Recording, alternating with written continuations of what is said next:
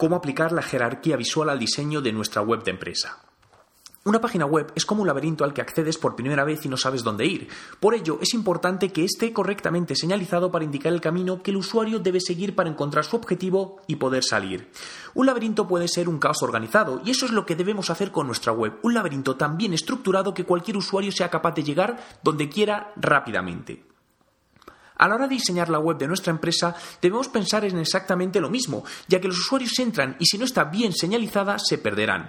Vamos a ponernos en situación. Si entras en un laberinto y nada más entrar te encuentras con cinco opciones diferentes de caminos, pero exactamente iguales visualmente hablando, ¿cuál tomarías? Al final, el azar es el que decide y tendrás una posibilidad entre cinco de llegar a tu objetivo. Y esto no debería ser así. Debemos hacer que la posibilidad de conseguir el objetivo del usuario sea lo más cercana al 100%. Para ello, vamos a usar la jerarquía visual que nos permita facilitar al usuario el camino que quiere seguir, dando la respuesta a la pregunta ¿qué hay en esta web para mí? Pasos en la jerarquía visual de la web. Define el número de secciones principales que tendrá tu web. En la medida de lo posible es recomendable no crear demasiadas para evitar un exceso de información.